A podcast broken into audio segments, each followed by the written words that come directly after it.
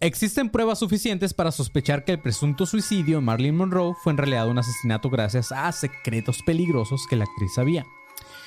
Porque las diosas también mueren, sean bienvenidos a este episodio de Aires de Cañería, por no decir aires polacos.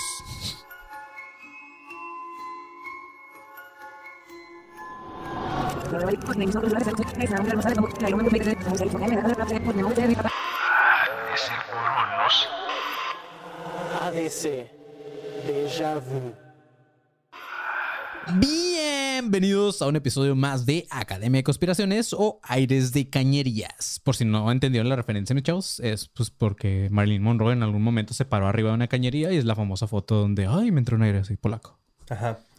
Se levantó. Ay, me salió un aire y se levantó la falsa. A ver, aprovecha para tirarse un pedo que trae así. Sí, súper denso, güey. Así es, mis chavos. Vamos a hacer. Y este panzón, este sí es un episodio de Shuffle. Necesito acomodarlos que Sí, estén todos, güey, sí, sí, sí. Ponles nombres, güey, para cuando no estés. Güey. yo Todos los tienen en la computadora este güey. También lo puedes hacer desde ahí, no seas huevón, güey. ¿De ahí no se puede? Sí, sí se puede. No. ¿Eh? Pregúntale al Kevin. A ver, Kevin.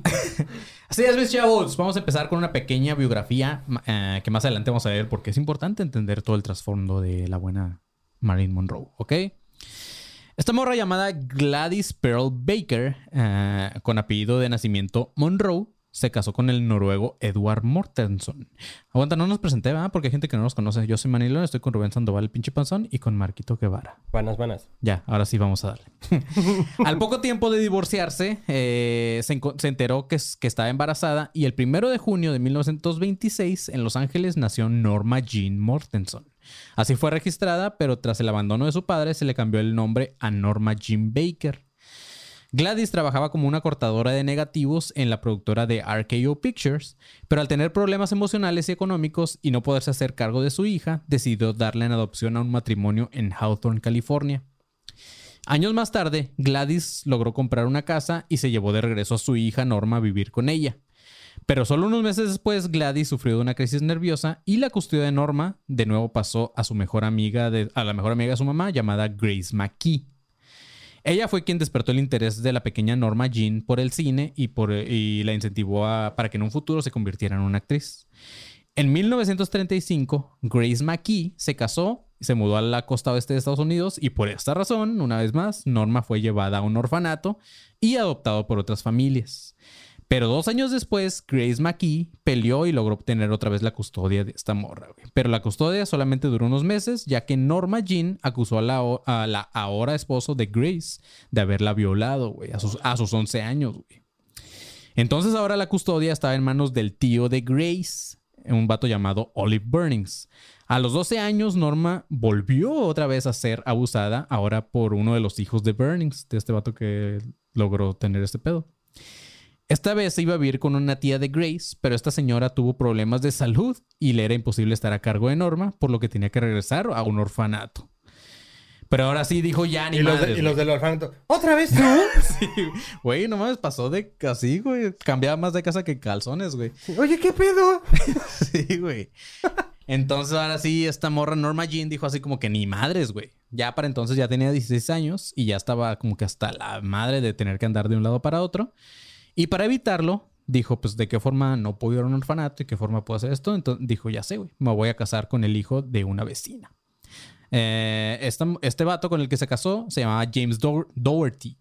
Eh, ella de 16 años y él de 21.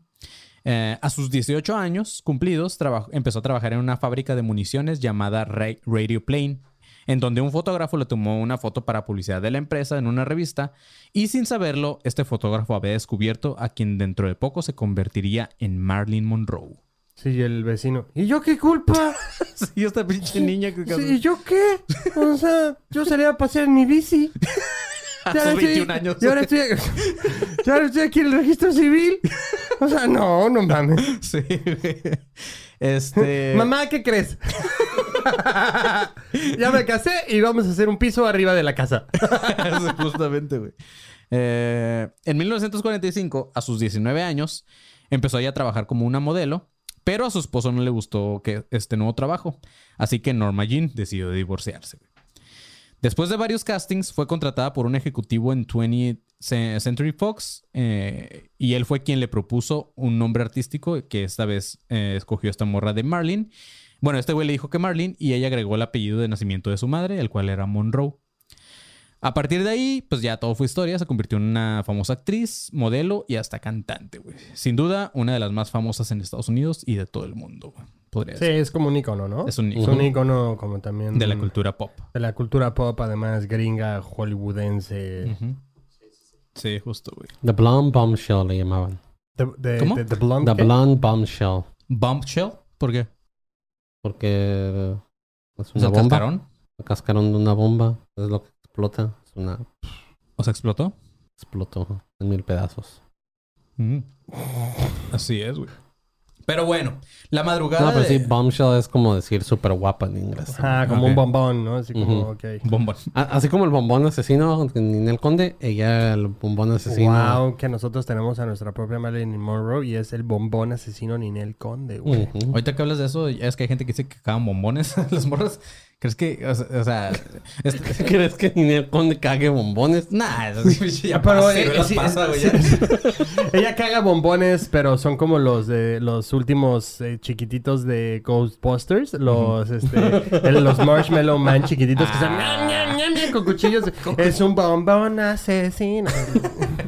Güey, o sea, creo que Caga paletas payaso. iba más como por iba más como por el pedo pero las viscas, güey, así. Iba, iba más como por el pedo de que creo que a muchos, a- incluyéndome, güey, todavía de repente nos da como pena cagar en ciertos lugares o así como que, ay, madres, güey, no, voy a hacer mucho ruido o algo así. O sea, mínimo yo sí soy así, güey. Ah, el ruido, el ruido sí es Ajá. intimidante. Pero, güey, si te pones a pensar, Marilyn Monroe cagaba, güey. Todos, O sea, sí, ¿sabes? sí, sí. Y Marilyn Monroe de repente voltea así con cara de pujo, ¿no? Así de que lleva seis años sin cagar. así. Me imaginé la cara, me imaginé como que un zoom como tipo Ren and Stimpy la cara de, de pobre Marilyn Monroe, así como ¿Qué te pasa, Marilyn? No, no. Ay, güey. Pero bueno, la madrugada del 5 de agosto de 1962, a sus 36 años, fue encontrada desnuda en su cama con un teléfono cerca de la mano y, eh, y la otra tenía un frasco de somníferos vacíos. Todo indicaba una muerte por suicidio. Al menos así se manejó en la prensa. Pero todo fue tan incongruente que todo el mundo manejaba la teoría de que en realidad había sido asesinada. güey. Eh, esa misma madrugada, muy cerca de la residencia de Marilyn Monroe, el agente Lynn Franklin detiene un lujoso Mercedes-Benz eh, por exceso de, velocidad. Su sorpresa fue al ver... Exceso de felicidad. De felicidad. Ibas a decir, ¡Piu! Señor, ¿Por qué va tan feliz? usted va sonriendo mucho. Lo siento, oficial. Ni modo, una multa. 400 dólares, a ver si sigues muy feliz. Si fuera, si fuera policía y viera un güey así súper feliz, güey, con una sonrisa así bien maníaca, así lo pararía, güey. Así como podría haber hecho algo, güey. O simplemente es feliz. ¿Bajo qué pretexto lo detienes, güey? Mm, para pedirle su número. Señor, su sonrisa es muy sensual. Sí. O el número de su psicólogo. ¿me da el número de su dentista, por favor? Sí, güey. No, bueno. La sorpresa... ¿Sabe por qué lo parece, señor? No oficial, ¿por qué? ¿Cuál el número de dentista? La, la sorpresa del- de este agente oficial Lynn Franklin fue la sorpresa de quién iba a bordo de este Mercedes. No era nada más ni nada menos que Robert Kennedy. Este güey iba acompañado por Peter Lawford, cuñado de los Kennedy, y el doctor Ralph Grison, quien justamente era el psiquiatra de Marilyn Monroe. Hasta la fecha no hay una versión oficial de qué hacían estos vatos tan cerca de la casa de Marilyn Monroe justamente en la madrugada de su muerte. Pero como por casualidad, después de algunas entrevistas con la prensa, Peter Lawford dijo ser la última persona que escuchó la voz de la actriz por una llamada de teléfono. Llamada que le hizo sospechar que algo estaba pasando, pero según él, decidió no intervenir ya que él estaba casado con Patricia, hermana del presidente Kennedy. Quien dio la noticia de su muerte fue una morra llamada Eunice Murray, quien era la encargada de la residencia de Marilyn Monroe, la, típica ama de llaves. Pero todo se vuelve todavía más extraño cuando esta morra dio cuatro versiones diferentes al ser entrevistada por la prensa. En su momento, el consejero y mejor amigo de Marilyn Monroe dio una declaración al, al New York Herald eh, que decía, no se suicidó, de haber sido un suicidio, habría ocurrido de otra manera. Para empezar, nunca lo hubiera hecho sin dejar una nota. Además, hay otras razones que nos permiten pensar que no intentaba poner fin a su vida. En el depósito de cadáveres eh, del Palacio de Justicia de Los Ángeles, Marilyn Monroe fue el caso 81128. El encargado de la autopsia fue el doctor Tomás Noguchi. Este güey, años más tarde, se encargaría de los cuerpos de otros famosos como Robert Kennedy, Sharon Tate, Janis Joplin y John Belushi, entre otros. Este vato le dio el nombre, ah, se le dio el nombre del forense de las estrellas, justamente, por atender a, tanta, a tanto famoso. Este doctor comentaba que había algunas incongruencias en el caso de Marilyn Monroe. La primera es que su cuerpo tenía varias lesiones o daños en tejidos. Esto aparte de un morete en la cadera izquierda. La otra era que su estómago no presentaba ningún rastro de haber ingerido los supuestos ocho frascos de barbitúricos que se le vieron encontrados ahí en su cuarto. Eh, también a esto se le suma que no había vómitos en la escena de su muerte. Todo esto hace pensar que el suicidio de Marilyn Monroe sea el suicidio por sobredosis más raro de la historia. Ya que ni tiene daños en el Sí, o sea, estómago. si de no plano no tiene ni, ni registro de Ajá. que ella se los haya tomado. Y como- aparte, pues que tenía golpes y ese pedo. Es como que, ¿qué pedo, güey? Como la combinación de todos esos factores se le hizo muy raro a este güey. Pero a pesar de estas declaraciones, el lunes 6 de agosto, el doctor R.J. Abernethy hacía oficial después de un análisis toxicológico que había sido una sobredosis masiva de barbitúricos de alrededor de 50, eh, de entre 50 y 80 comprimidos. ¿Barbitúricos? Sí, son, así se les llama a las pastillas estas de, de Del sueño. se me fue el pedo. No, las del sueño no son barbitúricos. Se me fue el pedo, pero sí son, son, sí, tipo son como, como, como antidepresivos y así. Analgésicos. Ajá. No, son como antidepresivos más bien. Ah, ok. Este, pero imagínate, entre 50 y 80 se chingó según esto. No, güey, así sean 50 y 80 tic-tacs. Güey, así, un así- chingo, así güey. sean tres, güey. Yo creo que ya dices, verga, ya No, me no, pasé de O verga. sea, güey, son 50, 80 lifesavers. O sea, son un chingo, son un güey. chingo, güey. O sea, El doctor Noguchi se, se negaba a creer esto que fue el, el oficial que dijeron, así que encargó un análisis detallado de los riñones, el estómago, la orina y los intestinos. Pero como siempre pasa en estos casos de las incongruencias, las muestras de estos órganos desaparecieron misteriosamente del laboratorio. Algo que sí es verídico y que llama la atención fue que después de unos análisis, el resultado de la concentración del pentabarbitral e hidrato de cloral en la sangre era tan alta que si en realidad se tomó todos esos comprimidos que dicen, hubiera muerto inevitablemente antes de, alcanzar esos niveles. A menos que se los hubiera tomado así como que todos de putazo, ¿sabes cómo? La única razón por la cual se podían alcanzar estos niveles era por una inyección, pero pues no había ninguna inyección. Ni sin nada ninguna jeringa Ajá. ni nada. Esto llevó a la conclusión de que efectivamente, al parecer, el suicidio de Monroe fue significado para cubrir un asesinato, güey. O sea, había muchas alguien le, o inconsistencias. sea, supuestamente alguien le puso el frasco así de, pues Ajá. sí. Ajá, sí, se, se suicidó con esta madre, pero pues, güey, no había rastros de que ella se hubiera tomado tanto mamada. Pero no solamente sus órganos desaparecieron, también desapareció un diario personal de la actriz, el cual estaba en una caja fuerte del Palacio de Justicia en Los Ángeles. También desapareció una nota arrugada que estaba sobre la colcha de su cama el día de su muerte, que según testigos parecía contener lo que era el número de teléfono de Robert Kennedy, güey. Oh my god. Y por último, también el contador telefónico, o sea, el, el reg- el que llevaba el registro de las llamadas, eh, esa última noche fue confiscado, por lo que parece ser que los hombres de negro, según testigos, se lo llevaron eh, porque los describieron como que unos hombres con traje oscuro y zapatos relucientes entraron a la casa de Marilyn Monroe y se llevaron cosas. Entonces está raro. Según su peli- peluquero, güey. ¿Por qué, por qué hablan Ya, ya peluqueros? hablando con todo mundo, ¿no? Según un güey que un día la vio. sí, cabrón. Según su peluquero llamado Sidney Gillaford, en una entrevista, Gillaroff, perdón, en una entrevista dice, eh, dice que, eh, ah, un- una de las llamadas que hizo Marilyn Monroe el día de su muerte fue a, a él, güey, o sea, la morra le marcó a él. Oh. Y que Marilyn le marcó llorando, muy histérica, y que le dijo que Robert Kennedy y Lawford habían estado ese día en su casa y la habían amenaz- amenazado de muerte. Él intentó cal- calma- calmarla, pero le fue imposible. Al- Ay, cálmate, corazón, cálmate. Tranquilo. Güey, los de la comunidad se te van a ir van a decir, güey, te- ¿por qué estereotipas que los peluqueros?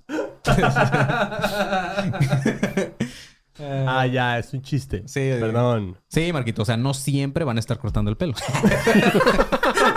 A veces lo lavan. A veces lo lavan. ¿Qué tal que está en su casa? no? Alguien que también declaró haber recibido una llamada fue el guionista mexicano José Bolaños, quien fue uno de los examantes de la actriz. Este vato dijo que cuando le marcó, le dijo algo de que Algo que algún día iba a conmocionar al mundo entero, pero no dio detalles. Ay, cálmate. ya, ven, es a todos. Es a todos.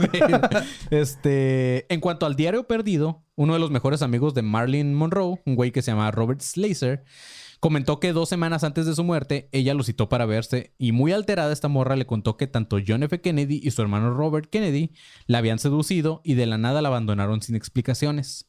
Ella creía que solamente la estaban humillando. En ese momento sacó de su bolsa este pequeño diario que, ella le llamaba su libro de secretos. Y en él tenía planes del gobierno. O sea, esta morra llevaba como cosas escritas que le contaba a Robert Kennedy, según.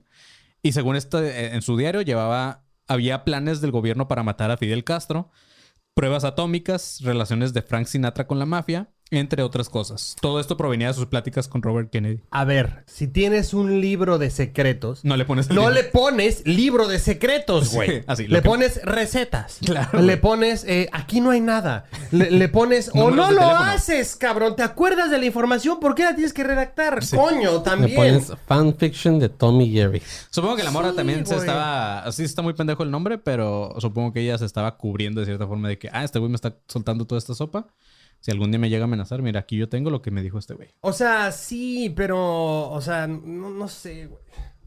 Ajá. Sí, güey. Según Robert Slazer, este vato, el mejor amigo de Marilyn Monroe, esta morra le contó que estaba dispuesta a convocar una rueda de prensa y contar quiénes eran en realidad los hermanos Kennedy. Nadie sabe si ella ya los había amenazado, pero aparte de la gente que detuvo al Mercedes, donde iba Robert Kennedy, una vecina de Marilyn Monroe cuenta que mientras jugaba cartas en su terraza con algunos amigos, eh, o sea, la casa de esta morra daba justo a la casa de Marilyn Monroe, dice que uno de los güeyes que iban entrando a la casa de Marilyn Monroe le apuntó con una pistola a esta morra, a la señora, y, y este, y después, ah, y después como que todos los que estaban ahí se dieron cuenta que este vato era Robert Kennedy, güey. Entonces todos voltearon y efectivamente, y también otros vecinos ah, que vivían a un, la- a un lado de la casa de esta señora se dieron cuenta que Robert Kennedy estaba entrando a la residencia de Monroe junto con otros dos acompañantes a quienes no reconocieron, solamente reconocieron a Robert Kennedy. Pero pasaron 20 años sin más noticias hasta que en 1982 un conductor de ambulancias llamado James Hall dijo haber acudido a una llamada procedente de la residencia de Monroe.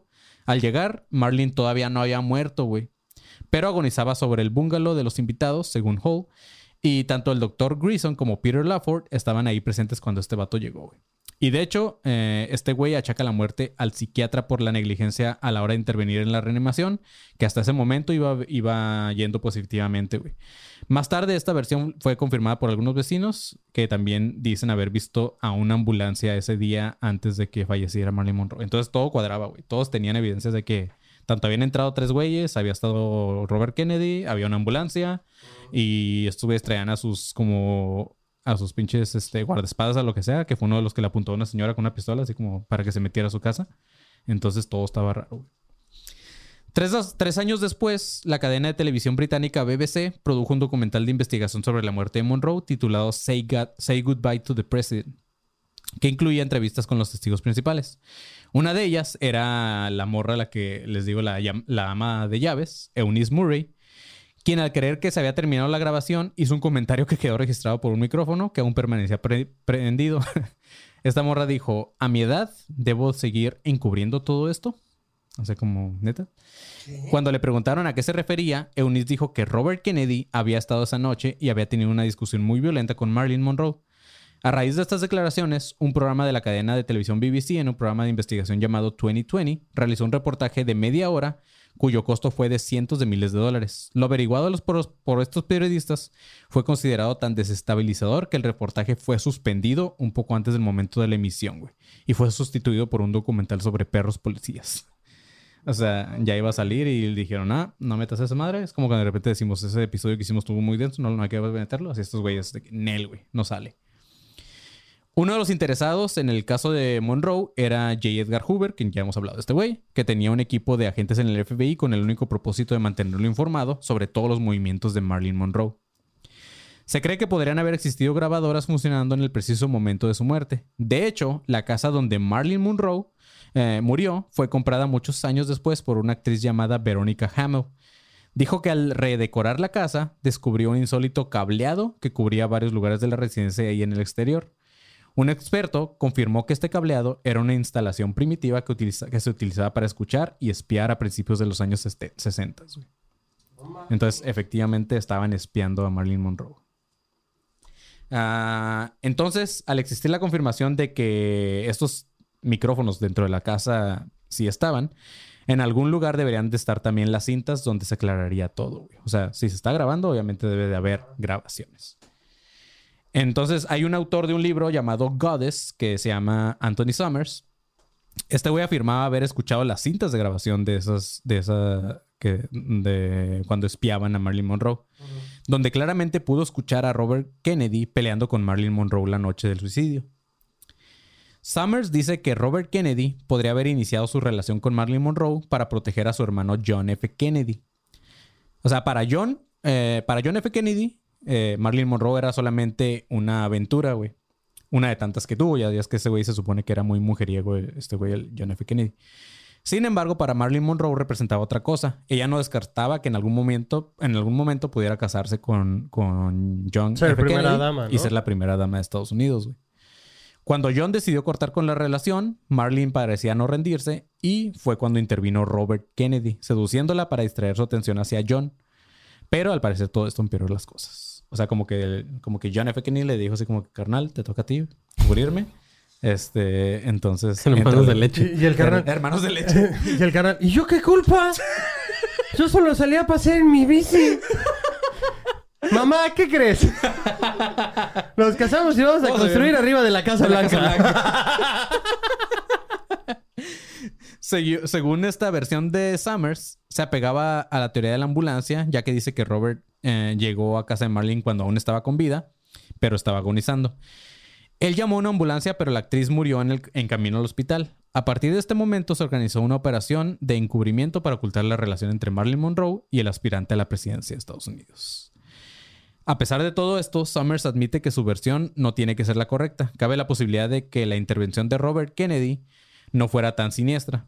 Pero varios biógrafos añaden otra teoría que todavía enreda más este asunto al creer que Marilyn Monroe podría haber estado esperando un hijo de alguno de los Kennedy, Oh my god, güey. ya sea de John o de No Robert. mames. Summers cree Eh, que... Todo que- está más turbio. Uh, se me- sí, güey. Pues en realidad no estuvo más turbio porque entró todo. este, Summers cree que en efecto los hermanos Kennedy... Sí, güey. Eh, Summers cree que en efecto los hermanos Kennedy tuvieron... eh, no tuvieron mucho, sino todo que ver con esta muerte, güey. Ya que había llamadas continuas de Monroe a la Casa Blanca y al Departamento de Justicia, los que ya los tenían irritados, sumándole la amenaza de convocar a una rueda de prensa que le contó a su mejor amigo, esta morra, pasó de ser una relación de puro sexo de los hermanos Kennedy con Monroe a ser un caso de seguridad nacional y de eso al suicidio, este güey dice que solamente hay un paso. O sea, Güey. Las últimas semanas de vida de Marilyn Monroe también tienen mucho que ver con las teorías de conspiración que existen y pues es importante mencionarlo. Por ejemplo, en abril de 1962, Marilyn Monroe comenzó a grabar Something's Got to Give de 20th Century Fox. Habían pasado ya 17 meses de su papel en Vidas Rebeldes, que no sé cuál vergas es esa. 15 meses de, eh, de su divorcio con el escritor Arthur Miller, autor de esta misma película, y 14 meses desde que decidiera ponerse en tratamiento por su adicción a los barbitúricos y al alcohol, esta morra. Monroe tenía problemas respiratorios y había desarrollado un miedo escénico crónico. Esto retrasó un rodaje de una película. El 19 de mayo de 1962, Monroe decidió viajar a Nueva York, a pesar de estar enferma y de que Fox la estuviera amenazando con despedirla por varias ausencias injustificadas. Eh, esta, bueno, cuando decidió bajar a Nueva York fue para cantar el, famosísimo Happy Birthday, Mr. President, como un homenaje para John F. Kennedy. Uy. Eso está creepy, güey. ¿Sí te acuerdas? Sí has visto ese video, ¿no? Sí, cuando sale de un pastel, ¿no? Cuando sale de un pastel. No me acuerdo. Lo que sí me acuerdo es que trae un pinche eh, traje bien brilloso y así. Está cantando bien, súper emocionada, Happy Birthday. Y súper sexual la canción. Marlene estaba deslumbrante sobre el escenario de Madison Square Garden, mientras Peter Lafford y muchos de los presentes solamente sonreían al parecer de una forma maliciosa, pues ellos sabían que Monroe le estaba cantando sensualmente a quien en realidad era su amante, güey. Es algo que... ah, sí. Y con la esposa ahí. güey. No, y el hermano, güey, también Y viendo. todos, o sea, Y todos diciendo, uff, si supieran. Y todos, ay, qué buena muchacha. Sí, sí. Un ejemplo, ¿no? Sí, güey. Mientras cantaba, todo parecía estar bien, pero siete minutos después de que terminó la actuación de Marilyn Monroe, se desmayó en su camerino tras una fiebre muy elevada. A pesar de esto, dos horas más tarde asistió a una fiesta realizada por Arthur Krim, que era un magnate del teatro. A esta fiesta acudieron justamente los hermanos Kennedy y se les vio hablando en privado con ella por alrededor de 15 minutos. Así como que se la llevaron y estuvieron ahí hablando, pero nadie supo ¿Qué pedo? qué- ¿Los tres o no? ¿Los tres o no? un, tri- un tribilino sí. Oye, Mr. President y qué Mr. Brother, ¿no? Sí, güey. ¿Y qué hay de Mr. Carnal? Que si hacemos una Marlin a la vuelta y vuelta, ¿no? Vamos a las luchitas. Tag team, tag team. sí, güey. Poco más tarde, en esta misma fiesta, Robert Kennedy estaba muy intranquilo a ver que, al ver que el periodista Marian Smith platicaba con Monroe mientras tomaba notas en una libreta. Cuando un agente del, del servicio secre- secreto le dijo a Robert que un periodista tomó una foto de él en el momento que él y su hermano platicaba con Marilyn Monroe, se encabronó el machín este güey. Fue así como, ¿quién vergas? güey?". A la una de la madrugada, agentes del servicio secreto escoltaron a John F. Kennedy y a Marilyn Monroe al hotel Carlisle. El encuentro en ese hotel, al parecer, duró varias horas, güey. Y esa fue la última vez que se les vio juntos. Mientras esto sucedía, a las dos y media de la mañana, el periodista que mencionamos antes, Marion Smith, fue despertado por dos agentes del Servicio Secreto de Asuntos Confidenciales que después de una larga plática con él, le explicaran que no era conveniente para su salud ni para su futuro profesional escribir algún artículo sobre Monroe y los Kennedy. O sea, lo amenazaron, güey. Dos días después, Monroe re- regresó al rodaje de la película con una grave infección nasal, güey. o sea, que habrán hecho ahí, güey, en el hotel. El, el siguiente fin de semana, supo que el presidente estaba a punto de terminar su relación, ya que consejeros le dijeron que iba a poner en riesgo su futuro político. Esto dejó en estado de shock a la actriz y el rodaje se retrasó una vez más, güey. Por esta vez, los ejecutivos de Fox decidieron terminar su contrato y se dedicaron a darle publicidad negativa diciendo que Marilyn Monroe era muy caprichosa e inestable. Sí. Ujú. El presidente cambió su número de teléfono, entonces Marilyn Monroe estuvo llamando varias, varias veces al conmutador de la Casa Blanca, güey, peleando con las operadoras, ya que tenían orden de no pasarle las llamadas a Kennedy. ¿Qué pedo? O sea, que tienes el número de la Casa Blanca como si fuera, o sea, llamar a un call center. Sí, güey. O Pues sea- justamente ahí está el pedo de, pues, güey, ¿quién le dio el número? Y pues ahí está la relación de esta morra con el presidente. Hola. Está usted hablando a la Casa Blanca. Si es Marilyn Monroe, marque 3. ¿Sí es Marilyn Monroe? ¿Es usted Marilyn Monroe? Sí. Pip, pip. Sí, No. Ok, aquí nuestro menú de opciones. Si conoce usted la extensión de la sala oval, márquelo ahora. Qué babado, güey. Este, y aquí fue cuando fue cuando Robert eh, Kennedy decidió visitarla para pedirle que parara con estas llamadas a la Casa Blanca. Robert estaba acostumbrado a reparar los amoríos de su hermano, güey, porque pues ese vato era muy bien mujeriego, entonces siempre este güey era como que, "Ey, ya párale, güey. Pero con Marilyn Monroe fue con la única que se invol- involucró en una, en una aventura amorosa también. Dos meses después, dos meses antes, perdón, güey, a la verga, dos meses antes de su muerte. Imagínate. Güey, Cínico, no. cabrón. No, no, Sí, no. le gustaban frescas. Sí. Eh, una de las sirvientas llamada. güey, Iron King Shin, pero ew. Esta madre está bien verga, güey. Checa cómo se llamaba una de las sirvientas, güey. Se llamaba Hazel Washington, güey. Como Denzel, güey. Muy parecido. güey. Esta morra. Hazel Washington.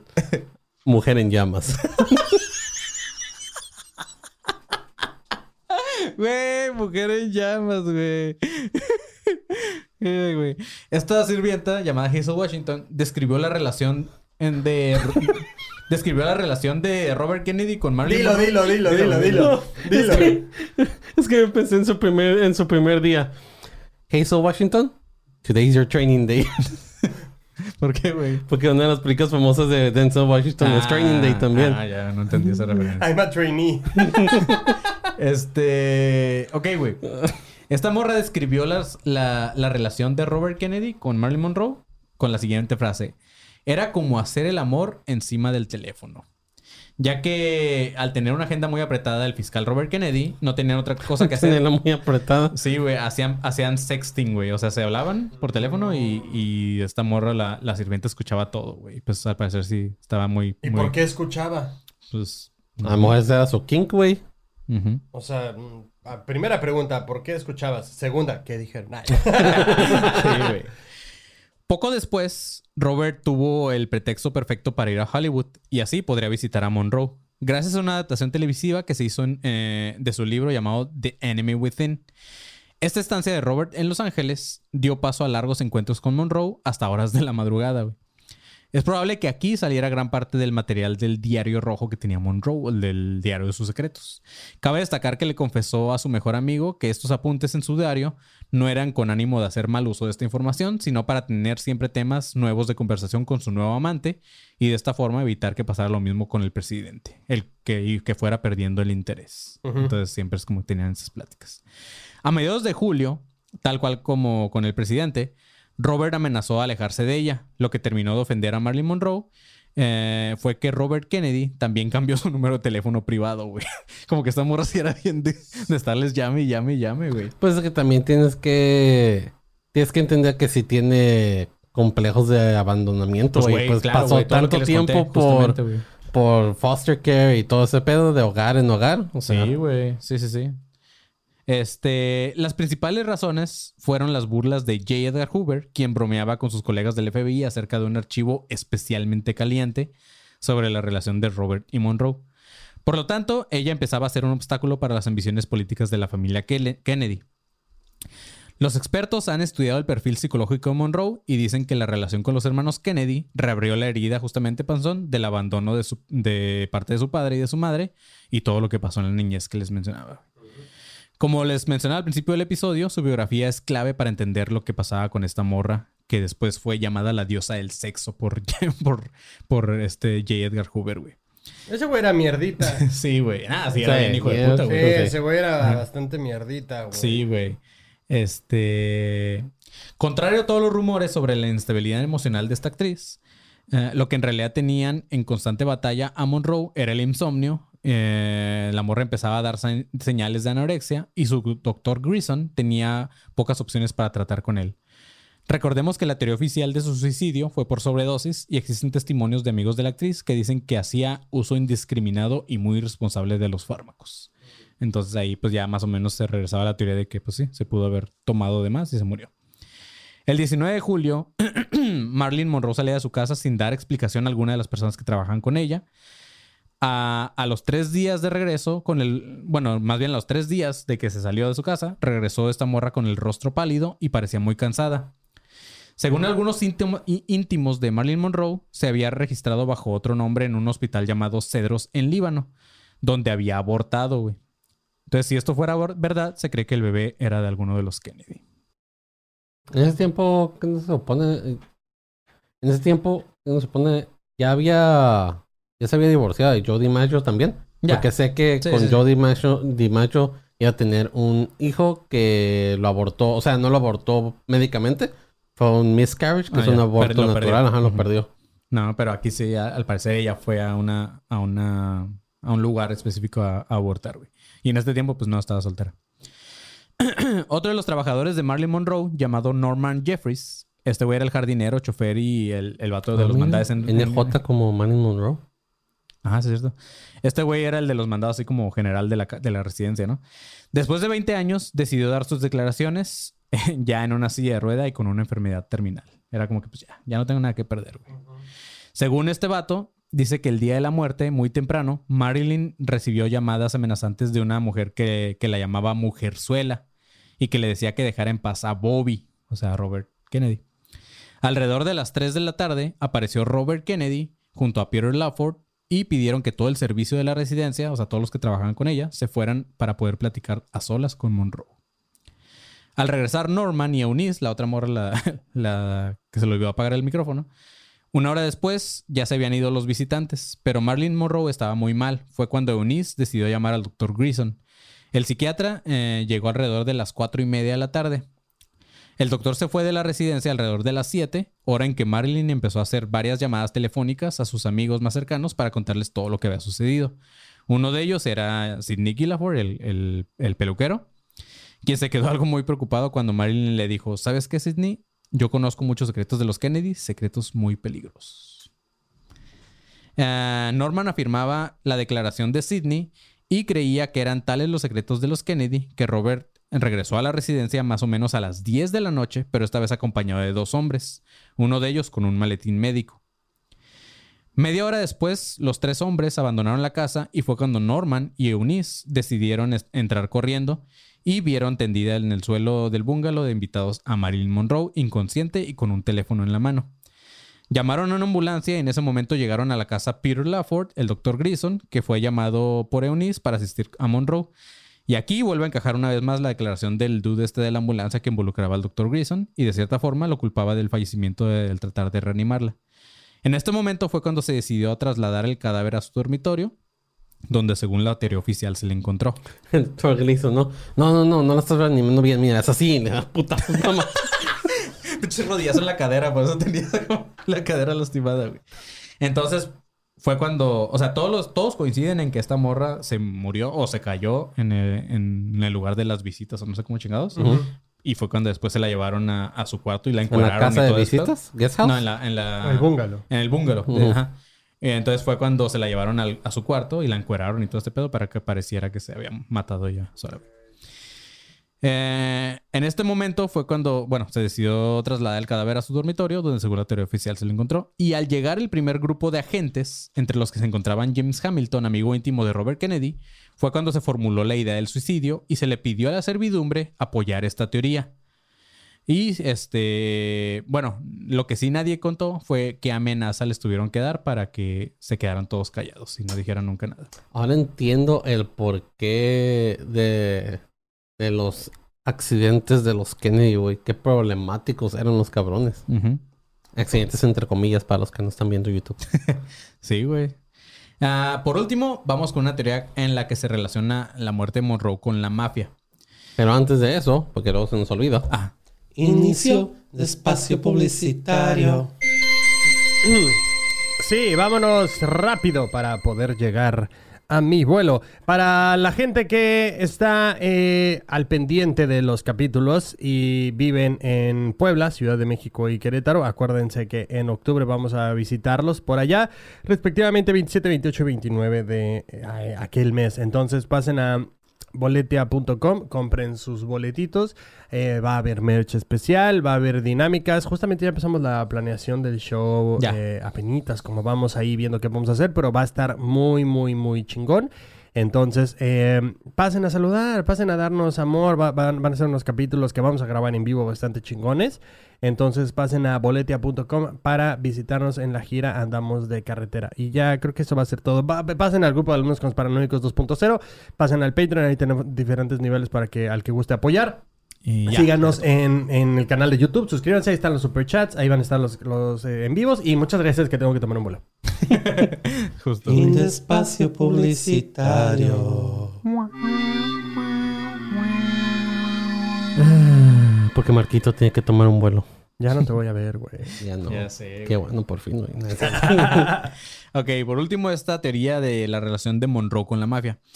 Un vato llamado Gianni Russo, quien fue actor de El Padrino, que interpretaba a Carlo Risi, tiene fuertes conexiones con los jefes de la mafia italiana como Frank Costello, Sam Giancana y Carlo Gambino. Güey, ¿será ese güey? Hace poco vi algo, no sé si es el, no sé si es el mismo güey, pero vi, vi un en YouTube una madre de que un mafioso salió en la película de, de del padrino y que es el, dice el güey que es el miedo que más tuvo, el tener que, que actuar frente a, Mal- a Marlon Brando, o sea, que le dio tanto miedo y se equivocaba bastante. O sea, un era güey que- mafioso. Ajá, mafioso le dio miedo trabajar con Marlon Brando. No mames. O sea, No lo entiendo porque Marlon Brando es un excelente actor, pero o sea, se me hace bien chistoso como que Y la duplicidad solo, de eso. solo interprétate a ti.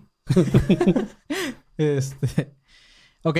En una entrevista, eh, el actor dice que la mafia extorsionaba a los Kennedy para que dejaran de seguirlos. En 1962, con la ayuda de Frank Sinatra, el jefe de- del crimen de- organizado de Chicago, Sam Giancana, llegó al casino Cal Neva Lodge y cerca de un lago llamado Tahoe, donde estaban Sinatra y Monroe. El actor ruso eh, dice que, pretendían grabar a Monroe haciendo un trío con los hermanos Kennedy para poder extorsionarlos. Su plan era grabar la escena y después obli- obligar a los Kennedy a invadir Cuba y devolver los casinos a los miembros de la mafia en Norteamérica. Pero los planes se vieron truncados ya que Robert y su padre Joe Kennedy acudieron a la cita, pero quien no llegó fue John F. Kennedy. Imagínate que si hubiera llegado y los güeyes de la mafia grabándolos y... Oye, espérate, yo, yo, ¿puedes ver a la cámara, por favor? Hey, Sí, volteen, es que no. ¡Digan su Robert. nombre! Digan su nombre. ¿Quiénes son? Robert, dale, dale un poco más duro, pero mira, vol- eh, volteate poquito aquí porque no puedo verte de perfil, así que... Sí, güey. Sí, Le- les tocan el hombro, ¿no? Puedes sonreír. Le dijeron a Marlene, grita sus nombres, grita sus nombres. Ok, Russo dice que Marlene no murió sobre una sobre- de una sobredosis y que el responsable fue un hombre que era conocido como el doctor. Al parecer fue quien llegó con el, mal- ma- el maletín, el que les decía. Este vato era un anestesiólogo que además era un asesino a sueldo de la mafia. Este güey le inyectó a través de su zona pública, que le lo cual le provocó a un neurisma y después la muerte. Según el actor de El Padrino, la mafia hizo esto para silenciar a la actriz que amenazó con acudir a los medios para contar que la mafia quería extorsionar a los Kennedy. Según cuando Marlene llegó al hotel del casino y se enteró de los planes de la mafia, empezó a gritar, voy a ir a la prensa ya que no soy una muñeca de trapo de nadie. Russo dice que Monroe podría estar, eh, que, Marilyn Monroe podría estar viva si su ex, esposo, Joe DiMaggio, hubiera ido a, rescatarla, ya que Marilyn Monroe le, marcó para que fuera a buscarla, pero DiMaggio nunca apareció. Según Russo, eh, DiMaggio estaba en la misma ciudad de Nevada, pero antes llamó a Frank Sinatra. El cantante fue el que, el que orquestó todo el plan para grabar el trío y le dijo, ten cuidado, tú ocúpate de tus asuntos y mantente alejado.